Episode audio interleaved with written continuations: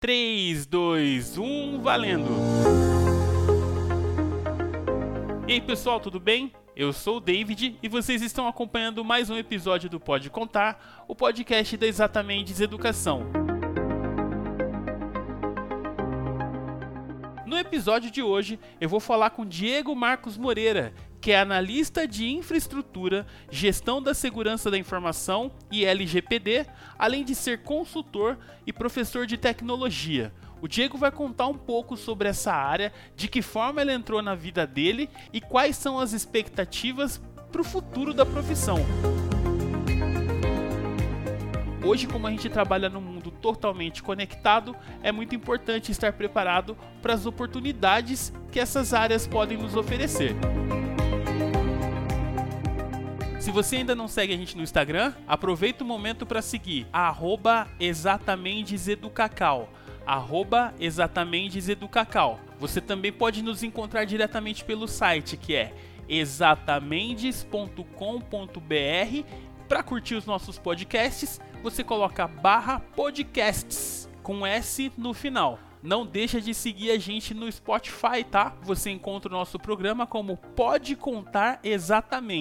Não deixa de seguir o nosso perfil nessa plataforma e compartilhar o nosso programa para que mais pessoas tenham acesso à informação, beleza? Muito obrigado pela audiência e tenha um excelente momento.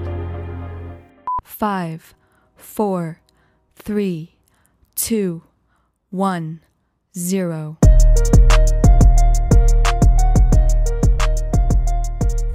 obrigado, professor David. É um prazer estar falando novamente com você. E, e vamos, vamos lá, vamos lá. Vou explicar mais ou menos aí por cima, né, é, o, o, que é todas essas, essas nomenclaturas, né, que a gente vê ou ouve por aí. Né, e, bom, falando um pouquinho, né, como você introduziu, é, já estou mais ou menos aí 21 anos na área de tecnologia, né, tecnologia da informação. É, então, tem minha, minha formação, né, minha formação acadêmica é, na Escola Municipal é, de Sumaré mesmo, né, no interior de São Paulo, é, técnica informática, né, técnica informática e programação, que é aquele ensino é, é, médio e técnico junto, tá? além disso, eu sou formado na né, graduação em redes de computadores, tenho também uma graduação em gestão de TI, né, gestão de tecnologia da informação, eu tenho uma pós-graduação em redes e telecomunicações e estou cursando agora a, a, segunda pós, que é a pós em segurança da informação, é gestão da segurança da informação pela PUC, tá? Então, ia começar a fazer um doutorado no ano passado, mas os planos não deu muito certo. então, eu investi agora né, nessa pós-graduação, pós né, especialização pela PUC em gestão da segurança da informação. Diego, hoje, de certa forma, acaba sendo mais fácil você se interessar pelas áreas de tecnologia, principalmente quando a gente está falando de informática, porque você já tem essa área estabelecida e tem diversos desdobramentos dela para que a gente possa se inserir. Mas, como você disse, você tem 21 anos de experiência nessa área. De que forma aconteceu primeiro o despertar para que você se inserisse nessa área e depois o seu caminhar? You're mad, I'm back. Como surgiu, né? É, é, é, só naquela época que, que a internet era discada, né? Não sei se você pegou essa época. Então tinha aquele barulhinho do, né, do modem, discando tudo mais. A gente acessava de madrugada, porque era, né, pagava um pulso só. então, assim, é, começou aí, né? Então, na, naquela época, eu estava iniciando, né, na, na, na, na área de informática. E, e aí fui surgindo o, o desejo de, de aprender, né? Então, uh, não tinha tantos recursos que tem hoje, né, eh, na, na época, mas uh, tenho também né, um, um, um, que a mais. É, meu irmão também ele é formação na, na área, né? Então ele é mais velho que eu, então veio que meio com um espelho, né? Eu via meu irmão mexendo com programação, né? ele fazia alguns programas assim de computador, aquelas coisas meio maluca, né? Telinha preta, letras verdes, né? É, by Matrix, né?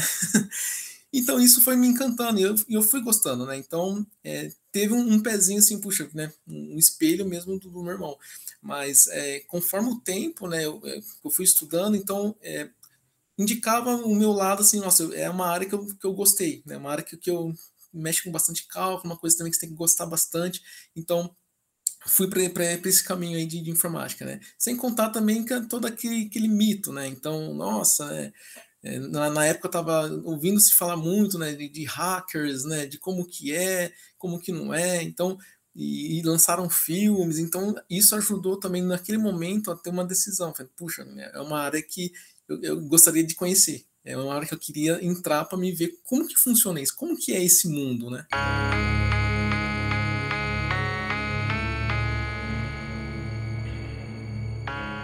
Bacana, legal. Você lembrou aí do, da conexão de escada.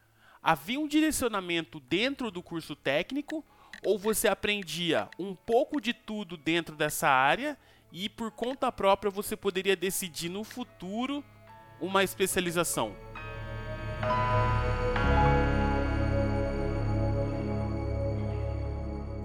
Exato. É, no, no, no, ensino médio né, e técnico, né, como, como foi, como comecei, é, a gente tem a, as matérias né, da grade curricular normal, né? E também tem uma grade uh, técnica, né? Então lá tem você vê sobre sistemas operacionais, você vê linguagem de programação, lógica de programação, um pouco de hardware. Então é, é bem amplo, realmente, bem amplo, né? Como você mencionou, é, você não consegue se aprofundar né, especificamente em cada matéria. Né? Então, é, isso dá um norte muito bom. Se você gosta na, da área, se você entrou né, nesse mundo, vamos dizer assim, o técnico ele te mostra o, as possibilidades, os leques que tem na área de TI. Então, se você quer uma coisa mais voltada, bom, eu gosto de montar computador, eu gosto de é, configurar né, máquina, instalar programa, então é hardware. Então você no técnico você tem lá suas matérias de hardware, então você vê que a sua aptidão está mais voltada para hardware. Então você vê que futuramente você pode ingressar numa, numa faculdade, né, ou, ou mesmo especialização é, voltado para hardware, né? Tem, tem várias, aí já abre uma, um segundo leque, né? A partir daí de uma matéria que você gostou, você teve aptidão, lá na frente você consegue abrir mais diversos leques nesse mesmo segmento. Né? E comigo não foi diferente. Né? Então lá teve a matéria também de sistemas operacionais, é, parte de redes, e foi uma coisa que, que me encantou. Né? Foi uma matéria que eu tive facilidade, gostei muito. Né? Então foram é, são quatro anos, né? É, então na verdade são três anos de o ensino médio e um que é só técnico. Mas esses três anos que você inicia no ensino médio e técnico, ele já vem também com uma grade, oral, é, uma grade curricular é, técnica, né? Então, desde o primeiro ano você começa já a ver algumas coisas de, de, de informática e programação, tá? O quarto ano, o último ano, sim, é só técnico. Né? Então foi, foi um o quarto ano assim que foi o, fator assim de não, eu quero né sair daqui e, e cursar uma graduação voltada para esse segmento, que foi né a minha escolha. Então redes, né, sistemas operacionais, redes, uma coisa que, que eu gostei muito. Então, no quarto ano eu já estava meio que já decidido, falando, não, eu quero seguir essa área. Redes, segurança da informação, então é, teve um norte muito bom, né? O quarto ano para mim do técnico que deu esse direcionamento muito bom para mim decidir qual graduação cursar depois do ensino médio e técnico. Diego, eu sou uma pessoa extremamente prática, então eu gosto de atividades em que eu possa pôr a mão na massa, que eu possa visualizar o problema, pegar o problema na mão, resolver o problema. Redes é algo que é um pouco mais complexo, mas eu gostaria de saber contigo o que te levou para a área de redes. Redes, né? É, o porquê. É o que mais se aproxima, né? Se a gente for analisar assim friamente, né, de uma graduação, é o que mais se aproxima com hardware. Né? Então, hoje a gente não tem uma graduação, é, sei lá, é graduação em hardware. É, você vai mexer com, com equipamentos, você não tem uma especialização. Redes, ele já aproxima um pouco mais é, de equipamentos físicos. Né? Então, você vai mexer com switches, com, com, com roteadores, né? Esses equipamentos assim mais físicos, voltado mais com a topologia, né, que a gente chama né, da rede. Então, é, na graduação de redes, além de você ver também um pouco mais a fundo a parte de hardware, no sentido voltado para né, não só hardware, equipamento, computador, né, mas um hardware voltado para redes, né, então isso aproxima mais. É uma coisa que, que você tem mais facilidade. Se você mexe muito com, com equipamento, com computador, ah, eu sei colocar ele na internet, cara, já, opa, já, já é um sinal que, pô, eu tenho uma pequena facilidade para redes, entendeu? Então, foi mais ou menos nesse sentido, né? É, é, lógico, logicamente, depois que você, começa, ingressa na, na faculdade, né, você vê que redes não é apenas só hardware, né? Você tem várias outras coisas, né? Como eu falei, é, abre-se um leque aí de possibilidades dentro da, da graduação que você pode novamente direcionar o que você quer para sua carreira profissional. Né? Então, isso que é muito legal. O, o que é da coisa é você ter aquela aptidão, aquela, aquele, né, aquele feeling de você começar a cursar, nossa, é isso que eu quero para mim.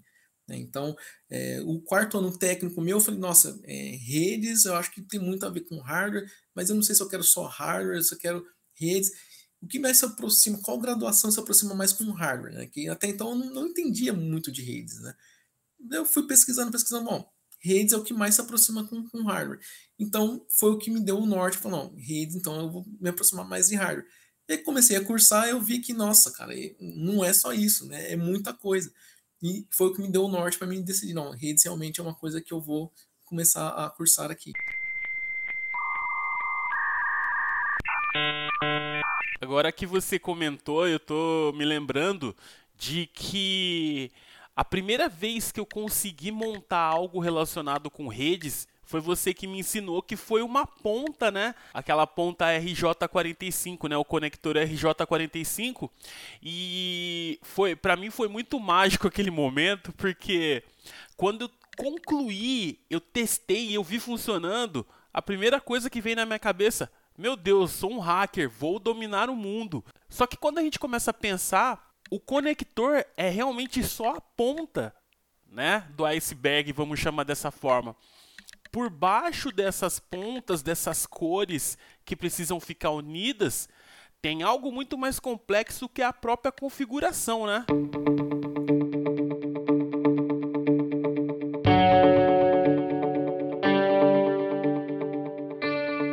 Prática da, da redes é bem isso né, que você né, a gente iniciou. É, desde né, a montagem de um, de um cabo, né, crimpar um cabo, como a gente chama, né, até você desenvolver a arquitetura de uma rede empresarial. Né, desde a parte física lá e como isso vai funcionar no ambiente de larga escala. Né? Então, é, por exemplo, a gente iniciou com, com, um cabo de rede, né? a gente conseguiu confeccionar um cabo de rede. A partir daí vem o quê? Bom, como que eu vou estruturar, né, como que todo, todos os computadores de, um, de, uma determinada área vai se conectar. Bom, eu preciso do quê? De um hub, de um switch, né, de um roteador. O que, que vai interconectar os computadores? Aí você já dá um, um pulo a mais. Opa, eu preciso aqui de um roteador. Legal, tem um roteador. Como que o meu roteador vai saber quem é o computador A, quem é o computador B, quem é o computador C? Opa, aí pula para mais um andar. Eu preciso saber configurar o roteador. Né? A partir daí, bom, aí você vai escalonando até você ter uma arquitetura de rede, né, que a gente chama de uma arquitetura grande de rede, né? que aí contempla firewalls, uh, roteadores, é, switches gerenciáveis, switches não gerenciáveis, enfim, é, é uma larga escala assim de, de, possibilidades, né? A partir do momento que você, na prática, né, você começa a, a montar é, a, a, sua estrutura física. Né? Então, não é simplesmente né, a gente é, pegar um cabo, né, colocar num computador e ligar lá no, no switch. Né? Por trás disso há, muito, né, há muitas coisas que, se não tá ali devidamente né, alinhadas, devidamente configuradas, é, não vai funcionar, né? Não vai funcionar. É, você vai, que, vai, ter que mitigar onde está o erro. É, nossa, mas será que minha placa de rede está queimada?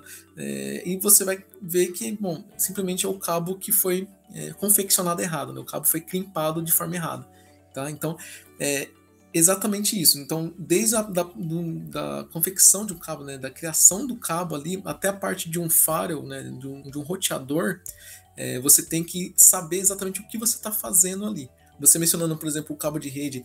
É, Poxa, mas por que, que o cabo de rede tem aqueles parzinhos trançados dentro dele, né? Para que, que serve aquilo? É, exatamente porque tem um, tem um porquê naquilo, né? Então, cada parzinho daquele trançado, ele elimina um tipo de ruído que pode ter dentro de um cabo de rede. Ele elimina interferência, ele elimina atenuação, entendeu? É, então, assim, não é por acaso que as trancinhas dentro do cabo de rede existem. Né? Então, se você pegar e abrir um cabo de rede, você vai ver que cada trancinha daquela é um formato diferente. Né? Um é enrolado um pouco, com, com, é mais alargado, outro é mais estreito, uma, a trança é mais apertada.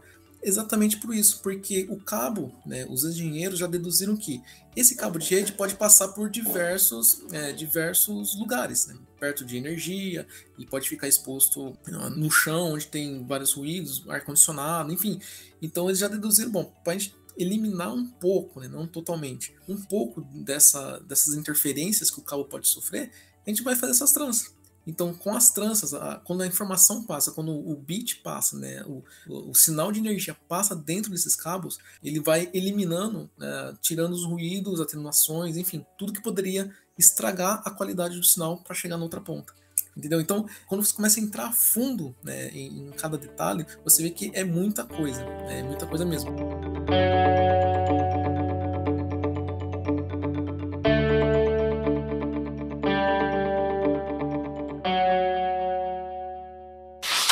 Diego, fala um pouco sobre o que é o seu trabalho especificamente nos dias atuais.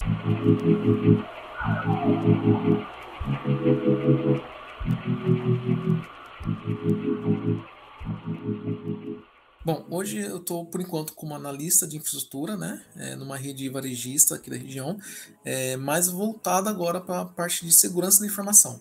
Né, segurança da informação e privacidade de dados. Né? Então, é, contextualizando aí, é, a segurança da informação é um segmento e a, a privacidade, né, proteção dos dados é outro. Porém, andam juntos. Né, andam, andam juntas, é, é, não, não consigo separar uma da outra é, em determinado momento. No quinto episódio do nosso podcast, eu conversei com a advogada Gabriela Dil, que é especialista em compliance que inclui entre as áreas a área de proteção de dados. Eu gostaria de conversar com você e você explicasse pra gente o que seria essa segurança de dados do ponto de vista operacional, de estrutura de informação, como isso funciona?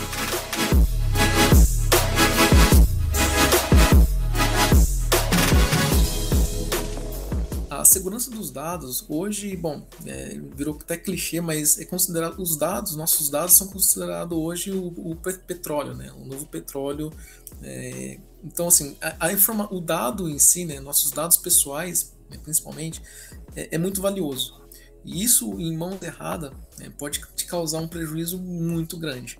Né? Então, o conceito, assim, é, a, o que é a proteção do dado? É realmente tudo que, que trafega né, na, na, internet, tudo, todas as informações, pessoais ou não, que, que diz a respeito, por exemplo, a pessoa David, ela tem que ter uma proteção. Né? Eu não posso simplesmente chegar aqui né, e, e, coletar né, todas as informações né, de quem é o David e, ter, e saber tudo da vida dele. Ó, eu sei que o David, o CPF do David é esse, ele mora na rua tal, é, na cidade tal, e, e ele tem sei lá, uma conta XYZ. Eu não posso ter essas informações, né? Então eu tenho que ter essa proteção. E é exatamente, né, esse esse ramo, né, esse segmento da, da privacidade dos dados vem trabalhar. Né? Recentemente né, foi já já está em andamento né, a LGPD, né, que é a Lei Geral da Proteção de Dados, né? E, e assim caiu muito forte nas empresas. Por quê? A maioria não, não estão preparadas ainda.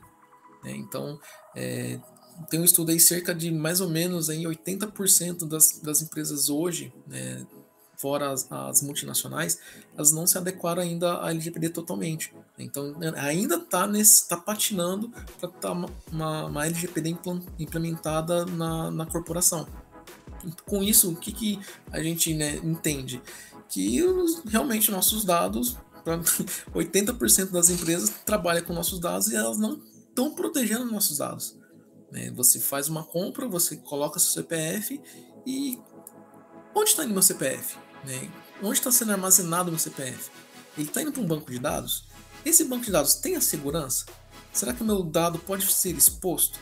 Né? Se alguém invadir esse banco de dados, ele vai capturar meu CPF? Ele pode ser utilizado para outras coisas? Então a gente não tem esse mapeamento, a gente não consegue dizer, né, uma empresa que não tem esse tratamento de dados, o que está acontecendo com a vida, né, com, na verdade, com o dado da, da pessoa. Né? Então, o que vem é, muito a calhar é justamente por isso que eu falo que não tem como desmembrar as duas, as duas frentes, né? Segurança da informação e é, LGPD, compliance, é, segurança dos dados, né? Privacidade dos dados. É, a partir do momento que você não tem uma cibersegurança boa, você deixa vulnerável o seu banco de dados. Deixando vulnerável o seu banco de dados, onde tem informações né, sensíveis, é, os seus dados, o que pode acontecer? Você pode sofrer uma invasão, né? Como já, já tem vários relatos que aconteceram né, no ano passado de grandes, né, de grandes empresas é, vazar os dados. Né? Uma vez vazou o seu dado, você perde a responsabilidade nele. Você não sabe o, o que estão fazendo né, com seus dados, o que pode acontecer. Né? Então é, é uma coisa assim, muito, muito sensível né, é, em relação à internet é, cadastro em sites que não são confiáveis, fazer compras em sites que não têm uma certa confiabilidade é, é muito arriscado. Né? É você entregar né, o seu petróleo, né, o seu dado, para uma pessoa que não tem ingerência nenhuma com ele. Né? Ele pode deixar ali, é, não ter nenhuma segurança, uma cibersegurança nele, alguém invadir e fazer o que quiser com ele. É, é, esse é o grande problema atual aqui, pelo menos no Brasil, é, hoje, tá? É, a, a, parte de compliance, né, exatamente vem a calhar com tudo isso, né? Enquanto uma empresa né, está de acordo, né, está em compliance, está dentro dos requisitos legais, né, cumprindo com, com, com, isso, né? Protegendo meus dados, protegendo meu ambiente de redes, né? Protegendo a minha infraestrutura, né? A minha empresa de um possível, de um possível ataque, de um, de um possível vazamento de, de informações.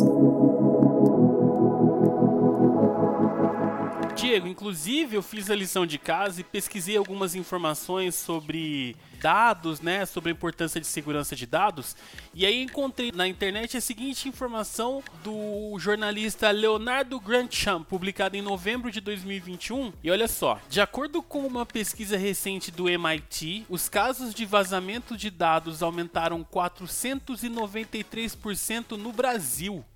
Os dados mostram que mais de 205 milhões de informações da população foram vazadas de forma criminosa em 2019. Em número de incidentes graves, o Brasil saltou de 3 em 2018 para 16 em 2019. De acordo com essa reportagem, essas situações têm causado muito prejuízo financeiro e de imagem para as empresas que acenderam o sinal de alerta para a real necessidade de investir em segurança cibernética, principalmente se adaptar à LGPD que você comentou há pouco.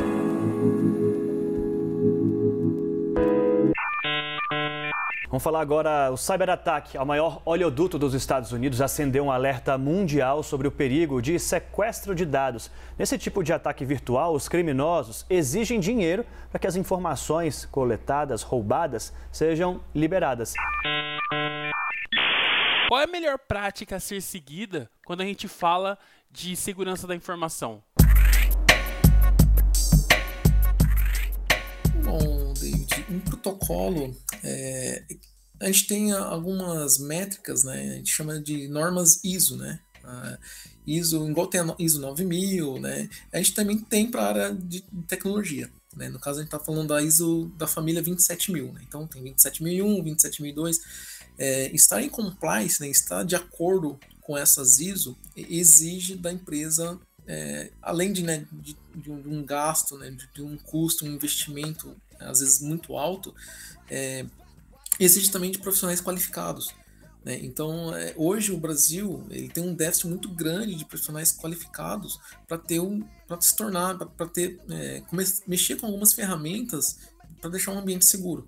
Né? Então, é, um profissional de, de segurança, é, um, ou um profissional de cibersegurança, ou mesmo um profissional de privacidade de dados, né? ele tem que ele tem que estar tá apto ao que a mapear o ambiente né, identificar os riscos que tem aquele ambiente, seja ele em qualquer departamento, né, RH, contábil, financeiro, enfim, ele tem que estar apto a, a mapear é, esses riscos e, e, dar uma solução, uma tratativa para que mantenha né, o, o, a empresa, o setor ali protegido.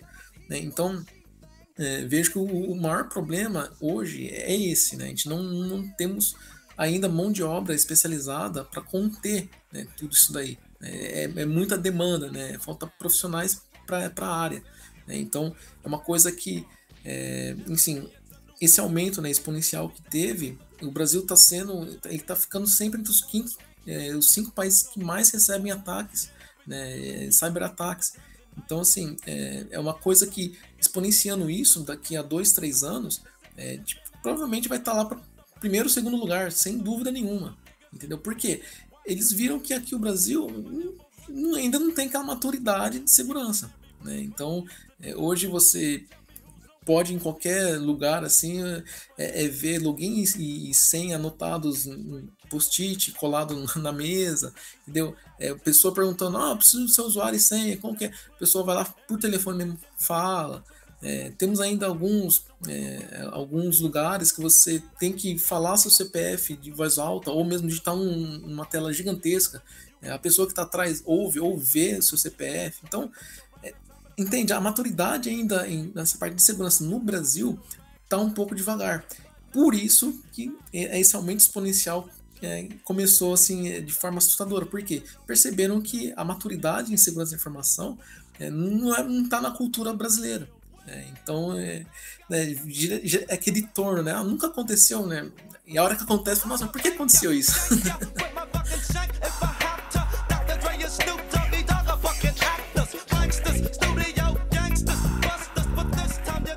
é interessante o que você falou sobre os dados, porque hoje mesmo é, eu precisei cancelar o meu cartão de ônibus. E eu tava na rodoviária, a moça do atendimento pediu o meu CPF completo. Eu disse o CPF. Depois que eu informei esse número, ela pediu meu nome completo.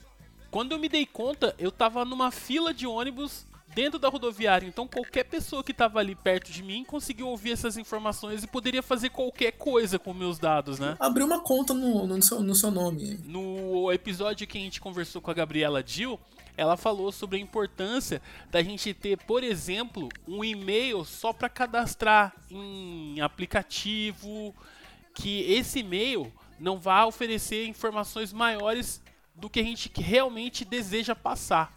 Você teria alguma outra dica para que a gente possa usar até mesmo no computador de casa para evitar problemas com as nossas informações pessoais?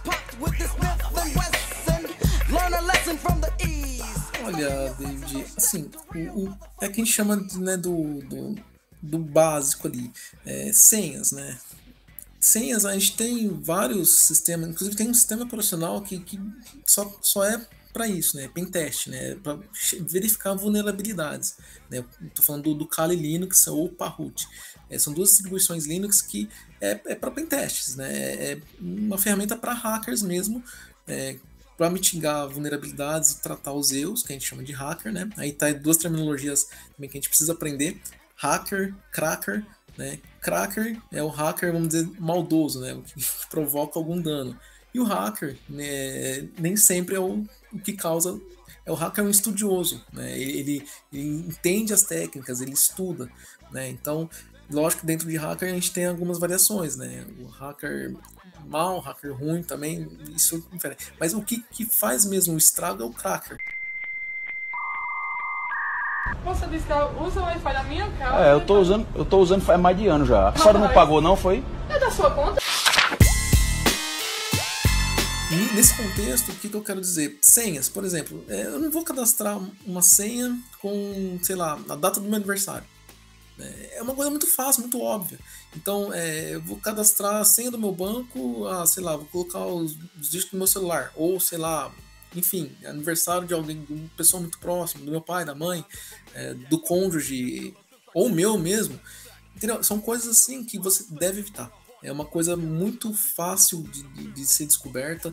É uma tentativa que a gente chama de brute force ele fica tentando, ele tem um dicionário com, com várias senhas possíveis, né? inclusive 1, 2, 3, 4, 5, 6. Ele fica rodando isso daí e fazendo combinações né? por um dia, dois dias, dependendo do tipo de senha. em três dias você já consegue quebrar uma senha. Né? Então, senhas, por exemplo, você associa com um, um nome da pessoa, você busca o nome da pessoa e por um acaso o seu nome né, tá no Google lá e tem alguma coisa que tá associada ao seu CPF. Não sei, você teve alguma. É, passou num concurso. No concurso, geralmente, eles colocam o nome, CPF da pessoa. E aí a pessoa já sabe, puxa, né? O David, o nome dele é David, e o CPF dele tem esses cinco primeiros dígitos. Puxa, mas será que não é a senha dele também? Deixa eu tentar aqui. Ele vai lá, a pessoa vai lá, entra no site, coloca lá o, o seu e-mail, que ele conseguiu descobrir também, por alguma forma, e tenta esses cinco dígitos, os primeiros cinco dígitos do seu CPF. Entrou, é, a sua senha era exatamente essa, conseguiu acessar. Então, é, umas vezes que a gente fala que é bem básico, a gente começa né, pelas senhas. Criem senhas né, que não tenha muito ligação com o óbvio, né, como, como eu posso explicar. É, senhas que não tenha ah, o nome do cachorro, é, é idade, né, data de aniversário. Essas coisas dá para se descobrir e não precisa de usar uma técnica, que nem eu mencionei, de brute force, né, uma força bruta, um repetidor para é, fazendo combinações de senha para poder descobrir. É, é só você fazer uma, uma coisa bem é, lógica mesmo, né? uma combinação que você consegue descobrir. É, então use, use senhas difíceis mesmo, combine letra maiúscula, minúscula, caractere especial, quando der, né? se a ferramenta permitir. Coisas desse tipo você já consegue eliminar quase 60% dos seus problemas. E as outras, né, é, vira meio clichê de falar, mas é antivírus, é atualizado, né, não entrar em sites suspeitos, é, entrou um e-mail lá que você nunca viu, ou sei lá, Serasa, ah, seu nome foi pro Serasa, mas você sabe que você não tá devendo assim para ir pro Serasa. Por que, que você tem que clicar naquele link do Serasa? você entendeu? Então, assim, essas dicas né, de segurança, é bom você estar sempre se atentando e ficar assim, bem interligado também com o que está acontecendo né, no mundo virtual, né, os crimes, né, crimes virtuais né, cybercrimes. Então, é, fica bem antenado, sabe? Pesquisa, tem alguns sites que, né, Tecmundi, por exemplo, é, dá uma, uma, curiosidade, o que está acontecendo hoje no mundo virtual, né? Quais são os crimes que estão pegando o pessoal por aí, né? E são dicas muito válidas, tá? É, são coisas assim que a gente pode fazer, vai gastar aí, vai, cinco minutinhos do seu dia, que pode salvar de uma fraude muito grande. Então, Diego, pensando que a gente já conversaria sobre isso, eu separei mais alguns dados para a gente conversar. O primeiro deles é uma, na verdade, não seria um dado, é uma curiosidade. Existe, se você procurar no, no Google, uma tabela que ela indica o nível de segurança da sua senha com base nos caracteres, na variação desses caracteres e ela te informa o tempo que levaria para sua senha ser quebrada. Se você digitar aí tabela caracteres segurança senha, você vai chegar em alguns casos. Existem senhas que variam de menos de 2 minutos para serem quebradas, indo até senhas que levariam 34 anos para ser quebradas. Por que, que eu estou falando disso? Dois pontos. O primeiro é que houve um aumento vertiginoso nas compras pela internet. Uma pesquisa divulgada pela CNN ano passado informou que 71% dos entrevistados aumentaram as compras pela internet por conta da pandemia, né? Que as pessoas que tinham acesso à internet, que podiam fazer essas aquisições, passaram a fazê-la por questão de segurança. E uma outra característica disso é que é a comodidade chegando ao nosso lar, né? Aproveita esses dois argumentos para conversar com você sobre como tem sido o desenvolvimento de ferramentas de segurança de dados durante a pandemia. Eu sei que você faz parte de um grupo que trabalha com isso e eu gostaria de te ouvir com relação a essa nova fase da tecnologia de dados. Sim, vamos lá.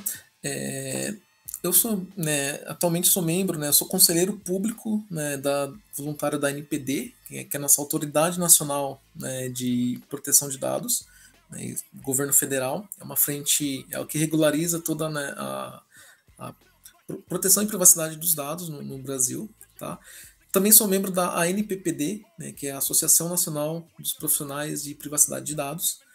É, também sou membro da ANAD, que é a Associação Nacional dos Advogados de Direito Digital, e da ANACO, que é a Associação Nacional de Compliance, né? E sem contar também que eu faço parte né, do, de um grupo é, de alguns especialistas em, em cibersegurança. Né? Vou deixar até o site aí, o thecyber.org. Tá? A gente posta lá diariamente várias coisas, várias é, novidades que estão tá acontecendo no mundo, né, no cybercrime por aí, né, vulnerabilidades, o que, que foi né, exposto, é, o, o, que está realmente acontecendo nessa. A gente faz o papel da polícia da internet, tá? a gente divulga o que está sendo, o que está acontecendo por aí para o pessoal já se preparar. E com esse boom da pandemia, né, David? Bom, é, é o que eu falei, é, pouco né, se tenha movimentado no Brasil em relação a ferramentas de, de proteção. Né? O que a gente tem é, é muito de fora. Né? Então, é, hoje que a gente tem, sim, uma preocupação, né? uma, uma mente voltada, começando, começando a voltar mais para desenvolvimento de ferramentas de segurança, mas o grande, o grande é, vamos dizer assim, o que o que manda no mercado são ferramentas né, de fora.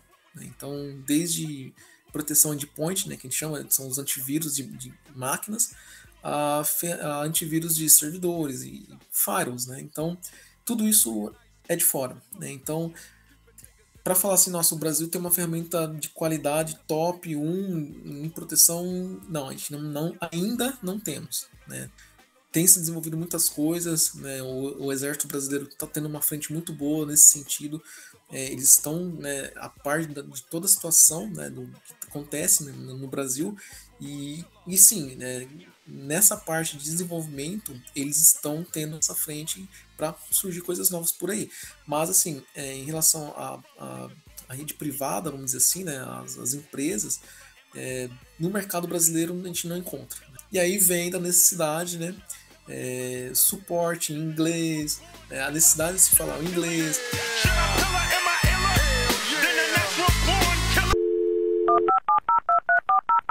Então, é, é assim, as ferramentas de, de cibersegurança são todas a base em inglês. Né? Você tem que, então, né, logicamente, ter um, um pouco aí de, né, de vivência em inglês, falar inglês, para poder ter um suporte com, com as pessoas lá.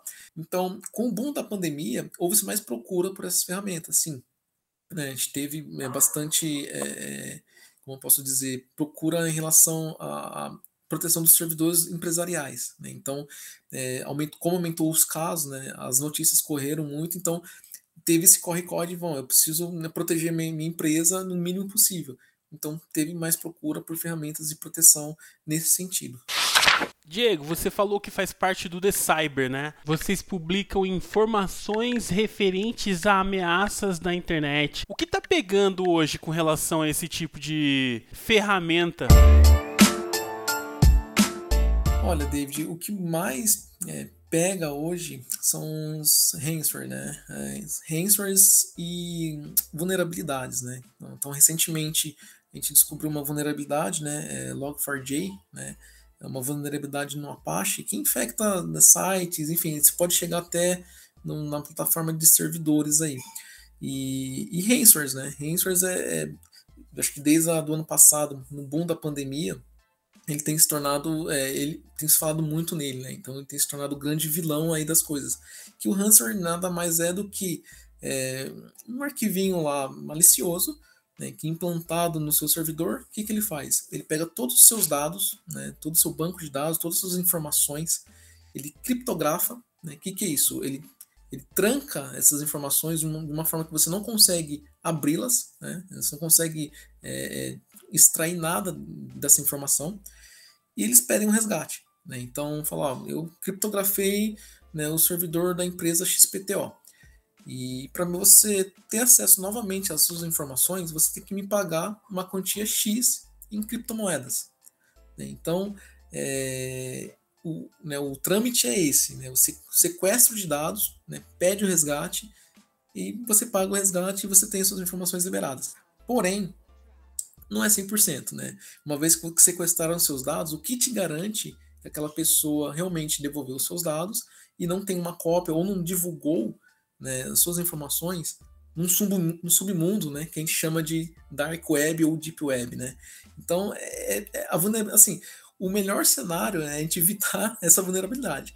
Mas o que hoje em dia o que está mais em alta seria exatamente isso, né? Ah, os ransomwares que, que faz o maior estrago aí e que deixa, pelo menos assim, em rede privada, as, as empresas e mais com cabelo em pé. É, é sequestrar os seus dados, né, criptografar e ter que pagar um resgate. Né? Ou em alguns casos que a gente já né, recentemente aconteceu, da empresa não pagar o resgate, apenas zerar e começar tudo do zero.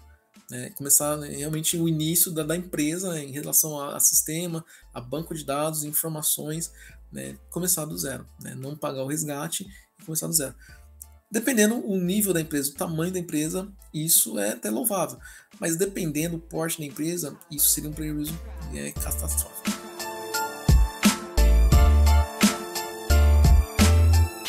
Sobre o seu caminho, Diego. Logo que a gente começou a conversar, você comentou dos seus 21 anos de experiência nessa área. Obviamente que você não para de se preparar, porque é algo além de ser uma profissão que requer, né, uma atualização constante, é necessário para se manter um profissional com bastante demanda, você se prepare. Qual o caminho que você sugere para quem está entrando nessa área, para quem já está nessa área e de repente está no momento em que precisa fazer uma escolha? Qual o caminho que você sugere? O pessoal geralmente tem essa dúvida, né? Nossa, mas é, segurança da informação é muito difícil, é muito é aquilo. É, você tem que, primeiramente, né? Aquilo que eu falei no começo, você tem que gostar. Né, é uma coisa que você tem que gostar. É, não é um caminho assim, nossa, é super fácil, eu vou chegar lá, vou ser o hacker, né? Vou aprender a invadir, vou aprender a defender. É, não, não é por aí. É, lembra que no, o conceito lá de rede, né? O cabo de rede, né? Como que é o cabo de rede? Por que, que ele tem aquelas trans? É saber isso. Né? Não é apenas você saber, ah, eu sei que existe o cabo de rede, ele conecta a máquina a outro equipamento e a rede, a internet começa a funcionar. Não. É, tem, tem detalhes muito específicos, né, mais aprofundados, que você tem que entrar. Né? Então, a área de, de segurança, de cibersegurança, é isso. Né? A segurança da informação não é apenas você saber que, puxa, eu tenho, minha senha tem que ser é, melhor elaborada, eu tenho que ter uma senha que tenha caractere especial, que tem a letra maiúscula, minúscula. Não, não é só isso. Né? na área de cibersegurança tem que saber que a, a senha, você pode criptografar a senha, por exemplo. Né? O que, é uma senha criptografada?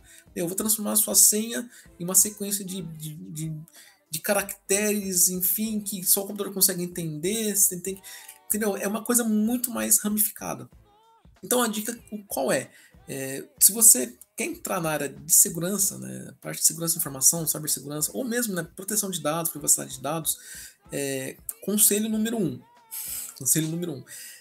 Leia bastante.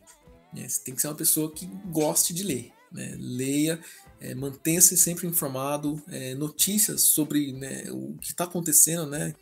Dê a dica aí, Tecmundi, TheCyber.org. É, é, entre, começa a ficar mais antenado. Você vai ver que isso vai começar a despertar em você uma curiosidade ainda maior. E nessa curiosidade você começa a pegar o gosto da coisa, né? Então, puxa, mas o que, que é isso, né? Por o que, que é uma invasão? O que, que é um pentest? Né? Eu falei ali atrás pentest. O que, que é um pentest? Aí você vai saber, nossa, cara, pentest é, é, é eu identificar se eu consigo invadir o meu próprio site. Invadir o meu próprio site, como é que eu posso defender de invasão do meu site? Né? Que, quais ferramentas eu posso utilizar? O que, que eu posso para proteger o meu site? Sabe? E assim vai fomentando uma curiosidade em cima da outra, você vai tendo, você vai vendo que, cara, isso aqui é muito legal. Mas é, é, é aquilo. Dica número um, leia. Né? Você tem que ler, manter-se bem informado. É a partir daí que você vai ficar né, tendo essas curiosidades você vai começar a abrir uma, uns leques né, para você. Puxa, então para isso agora eu tenho que me desenvolver no quê? Eu tenho que desenvolver agora opa, no inglês. Porque tem algumas documentações aqui de algumas ameaças que estão tá vindo lá de fora que tá tudo em inglês. Eu não estou entendendo nada que os caras estão falando. Aí você vai começa já também caminhar com o inglês junto ali. E vai estudando, e vai estudando, vai lendo.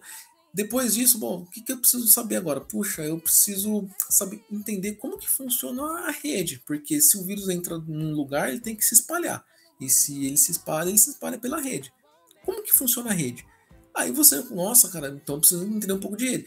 Você já vai agora funilando as possibilidades. Então você já tem um, um viés voltado para inglês, você consegue ler documentações em inglês e entender. Você tem um viés voltado para redes, você sabe como um vírus se propaga na rede, né? E logo mais você, nossa, propagou pela rede, legal. Ele entrou no meu banco de dados. Puxa, mas o que, que é o banco de dados? Como que funciona um banco de dados? Aí você já tem mais um viés para poder estudar. Olha só que legal. Então você já está é, lendo, é, aprendendo sobre o inglês, é, redes e banco de dados. E aí vai, entendeu? Sistemas operacionais, putz, eu tenho o Mac, eu tenho o Linux, eu tenho o Windows. Como que funciona cada plataforma dessa? E se o vírus entrar no Windows? E se ele entrar no Mac? E se ele entrar no Linux? Como que, que isso funciona? Entendeu? Então, essa, é, fomentando essa, essas curiosidades, você vai tendo um leque muito grande e o que te força a ler. Então, por isso que eu falo. É, primeira dica: você tem que gostar muito de ler. E leia. Né? Procure se informar. O restante, vocês vão ver que a, a curiosidade por, por ela si vai te guiando por, por, caminhos que você automaticamente você vai estar no meio ali. Você, Nossa, né? como é que eu cheguei aqui é, na, área de redes? né? Como é que eu cheguei aqui na, na área de, banco de dados? Né? Então, é, o início é esse, tá? É, é, é difícil. No começo você tem que abrir mão de algumas coisas, né? É, até estava comentando né, com você, né, David? É, para a gente né, combinar né, esse bate-papo aqui é muito difícil porque é, é muita agenda, é muitas coisas assim que, que toma seu tempo, né? Para você conciliar que você não pode deixar para depois. Então, é, aconteceu um imprevisto, aconteceu um outro, você tem que estudar para aquilo, para aquilo outro. Então, assim, é, realmente é muito trabalhoso, é muito difícil, tem que, às vezes, é, é, desprender de, de, algumas coisas que você gosta muito, né? É, eu, por exemplo, vamos dar um exemplo aqui, né, David? Basquete, né? Eu acho que é um, é um gosto comum. Eu gosto muito de jogar basquete, mas há, há um tempo atrás eu tive que, né, de domingo, parar de jogar basquete porque eu tinha que estudar. Né? Então, são coisas que eu gosto muito de fazer, né? Jogar basquete é uma delas. Eu tive que é, abrir mão né? Isso com certeza não vai ser coisa da vida, espero eu. Mas entendeu? É um tempo sem ter que jogar o basquete, porque eu tenho que estudar um determinado assunto que eu ainda não sei. Né? Uma, é um novo risco que surgiu aí no mercado, uma nova vulnerabilidade que está aí no mercado que eu não tenho conhecimento. Então eu tenho que buscar informações, eu tenho que perder um, tempo, perder não, né? É, ganhar um tempo estudando nisso para mim estar apto a quando vier algum incidente desse tipo, eu ter propriedade do assunto.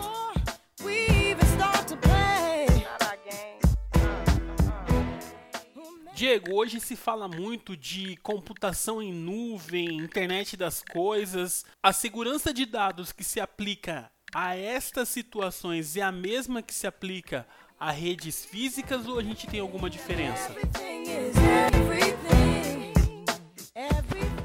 É, o conceito é basicamente o mesmo, né? Ferramentas diferentes, né? Então é, a gente consegue abordar de uma forma, né? A, a computação em nuvem, né, tudo que for relativo né, é, à nuvem, e, e, a gente consegue também aplicar em um primes, que a gente chama, né, que é uma coisa né, física. Então, assim, conceitos é, são bem parecidos, é quase a mesma coisa, tá? Bem, bem difícil você é, distinguir, assim, mas é, é, o mesmo conceito, é o mesmo conceito, sim. Né? Então a gente tem proteção de nuvem, a gente tem firewall de nuvem, né? internet das coisas mesmo, né? Então dispositivos né, inteligentes, a gente consegue também ter essa proteção é, é endpoint, vamos dizer assim, por, esses equipamentos. É, uns já vem ativo deles, né? Já tem, já, já, já são desenvolvidos, né? É, pensando em segurança, é isso que é, que é, é, o legal, você desenvolver um produto já com pensamento em segurança. Né? Então, ele já nasce já com, né, na, na, na, essência dele em, é, visando proteger ele de algum ataque.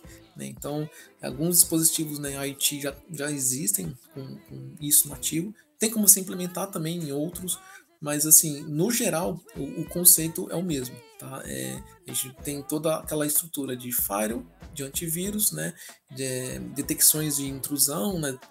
prevenção de intrusão, tudo nesse mesmo, mesmo modelo.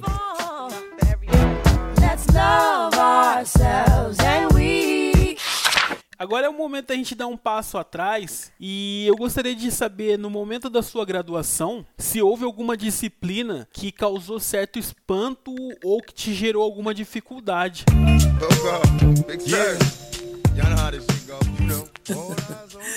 Olha, é... por incrível que pareça, mas física. a hora que eu comecei a ver é é, comprimento de onda, né, frequência, como que as duas se misturavam, porque eu sempre tive também essa dúvida, nossa, mas como que o meu dado, né, como que a minha informação tá aí na, no ar, né, como que ele tá trafegando no ar, né, o que que faz ele trafegar no ar? Então eu nunca imaginava realmente, não sabia nossa, isso existe, né? Ou seja, é, é através de uma onda, né? Através de uma frequência que todas essas informações está passando. Né?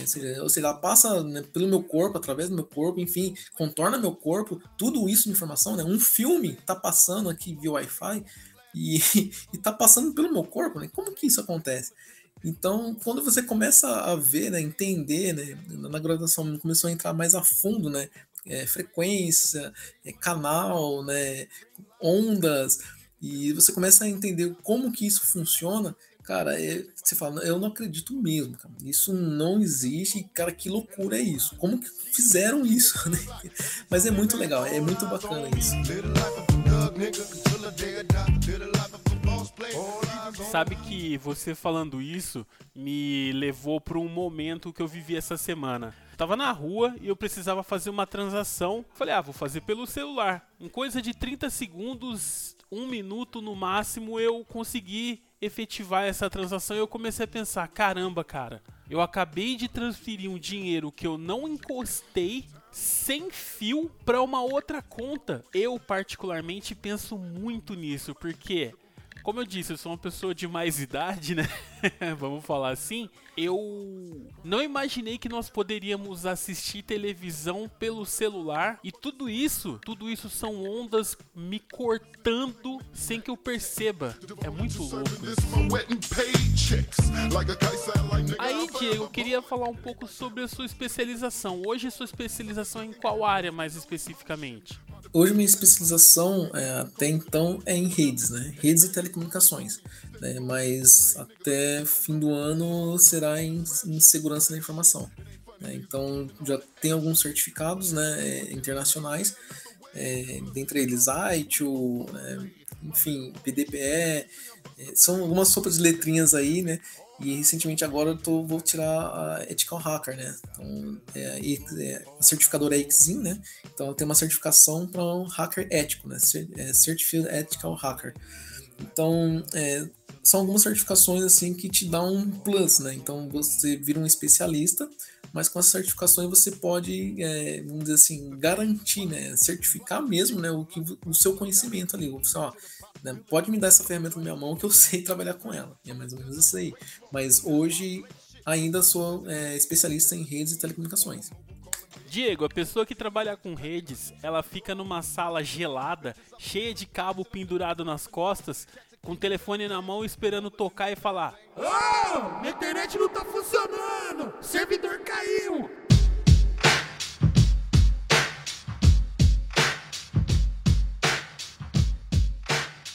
Não vou mentir, já tive essa imagem sim, né? O pessoal de, de redes, né? O menino do TI, né? Geralmente associam com né, aquela pessoa, né? Com óculos, né? Um cara geralmente feia, com cabelo no olho, né?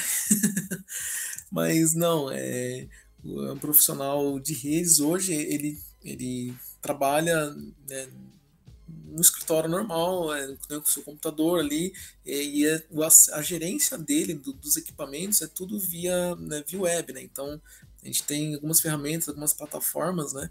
Você consegue acessar o switch, você consegue acessar o roteador, é, você acessa né, as diversas ferramentas ali e, e, configura elas sem precisar estar fisicamente no local. Né? Então, é, diferentemente né, de quem opera dentro de um data center. Né? Então, é, Hoje, né, a gente tem o operador de rede, né, o técnico de rede, né, analista de rede. Então, cada um desses, né, dessas pessoas tem a sua, vamos dizer assim, o seu local de trabalho. Né? Então, um operador de redes, por exemplo, né, um, ele tende a mais ir é, mexer com cabeamento, uh, com hacks, né? Hacks eu falo onde que você deixa os seus equipamentos na suíte, roteador né, armazenado lá, né? Ligados lá então ele tende mais a visitar esses lugares fisicamente, né? Porque ele que faz a manobra, a gente chama né, de cabos. É, ah, sei lá, o cabo 2 vai ser desconectado, ele que tem que ir lá puxar o cabo, é, desativar, te recolher uma fibra ótica. Então ele tá mais. É, é, mais comum ver ele dentro de data centers e dentro é, assim, de ambiente que tenha bastante cabo de rede, né? É, diferentemente já de um analista de redes. Né? O analista de redes é essa pessoa que, que muito né, pouco vai em ambientes de data center, né, ambientes que tenha equipamentos físicos. Né, ele faz a coisa mais é, mesmo no escritório, né, sentadinho ali no computador, gerenciando, né, acessando os equipamentos, né. Então todas as configurações, assim, ele faz ali né, na sua mesa, né, na sua estação de trabalho. Mesmo. Senhoras e senhores, eu tive a honra de conversar com Diego Marcos Moreira sobre vários assuntos da área de rede e segurança de dados. E agora nós vamos para o final da nossa conversa, onde rola aquele clássico ping-pong. Vamos lá! Linux ou Windows? Linux. Vamos lá, essa é pesada, hein? Último quarto, últimos 10 segundos de jogo. Você tem do seu lado direito Michael Jordan e do lado esquerdo LeBron James. A bola vai para. Michael Jordan. Qual sua música favorita, Diego? Pode ser banda? Offspring. Do que você não gosta? Mentira. Que livro você recomenda? Uh, Fortaleza Digital. Diego Marcos Moreira em uma frase. Ah, humildade, simplicidade. Bom, eu sou isso aí, gente. não tenho muito é, é que eu costumo sempre falar, David, é, tudo, tudo isso de formação, tudo isso de conhecimento são só títulos, tá? Essência mesmo, é, você, o, o, ser humano, você tem que ser o que você é. Né? Então, é, é, legal você ter conhecimento, é legal você estudar, mas a sua essência não pode ser isso. Né? A partir do momento que você olhar para a pessoa, você não pode ver nela, nossa, aquele cara é o especialista em segurança, aquele cara é o, é o doutor X. Não, é, a sua essência não pode ser. É, você tem que ser você. Né? Então, eu sou assim. É, você né, teve a oportunidade de, trabalhar junto, você me conheceu. É, tem que ser simples, tem que ser humilde, a gente tem que né, se ajudar. A gente é ser humano no final. Né? Então, eu acho que o nosso fim, diferente, é o mesmo. Né? Então, não adianta. A gente vai virar pó, por, assim dizer, todos viraremos pó. Então, não, não tem o porquê eu me achar mais ou me achar menos, ou mesmo querer ser alguma coisa que não seja eu mesmo. A pergunta que causa discórdia entre todas as pessoas do planeta Terra: biscoito ou bolacha? Bolacha. Sempre bo bolacha forever. Deixa uma mensagem para quem ouviu o seu episódio, sentiu interesse em entender mais e aprender mais sobre a área digital. A mensagem é, seria assim, lute, é, é, o seu sonho, assim, é o que separa você realizar seu sonho é, é você mesmo, né? A sua vontade, a sua força, o seu foco, né? a sua determinação. Né? Dificuldades vai, vai haver, como tudo na vida tem dificuldade, né? Então, a mensagem que eu deixaria é, é essa, né? Lute, né? Foque nos seus objetivos, né? no seu sonho, que você vai conseguir. Hoje a gente compartilha dados, expõe as fragilidades, deixa a casa totalmente conectada e a pergunta que vem à mente é só uma: as máquinas vão dominar a humanidade? Cara, é... eu tô já montando meu currículo para enviar para Skynet. Porque assim, eles vão precisar de mão de obra. Então, querendo ou não, é, alguém vai ter que produzir os robôs. Né? Então, é, assim, é, é a mesma pergunta, né? Quem veio primeiro, o ovo ou a galinha? Né? Mas não, não, acho que não chegaríamos a esse ponto, né? É, apesar da, da, inteligência artificial estar muito avançada, né? A gente já tem neuro, neurotransmissores, né? já tem já é, nanotecnologias aí, é, uma, implantadas né, em ser humano já. Enfim, é, a nossa tecnologia está evoluindo muito e muito rapidamente, mas não chegaria ao ponto das máquinas é, dominarem o mundo. Assim, né? tem, tem, coisas que ainda tem que ter um senso, é, por mais que tenha aprendizado de máquina, né, machine learning e tudo mais, é, a gente não consegue, é, em dado momento, uma decisão é, efetiva realizada por máquina. A gente ele não tem a parte sentimental da coisa, a gente não tem todos os aspectos que só o ser humano tem. Né? Por mais que a gente ensine a máquina, por mais que a máquina é, copie, né, aprenda com o ser humano, tem umas coisas que é, é interna do ser humano. Né? Isso nenhuma máquina pode ter. É isso aí. Senhoras e senhores, tivemos a honra de conversar com Diego Marcos Moreira, que é especialista em segurança digital, e bater um papo com a gente sobre essa profissão. Diego, muito obrigado. Espero que você tenha curtido. Galera que acompanhou a gente pelo Spotify, não deixa de compartilhar, não deixa de seguir a gente e até a próxima. Um abraço, David, agradeço o convite e um abraço a todos os ouvintes aí. Tchau, tchau.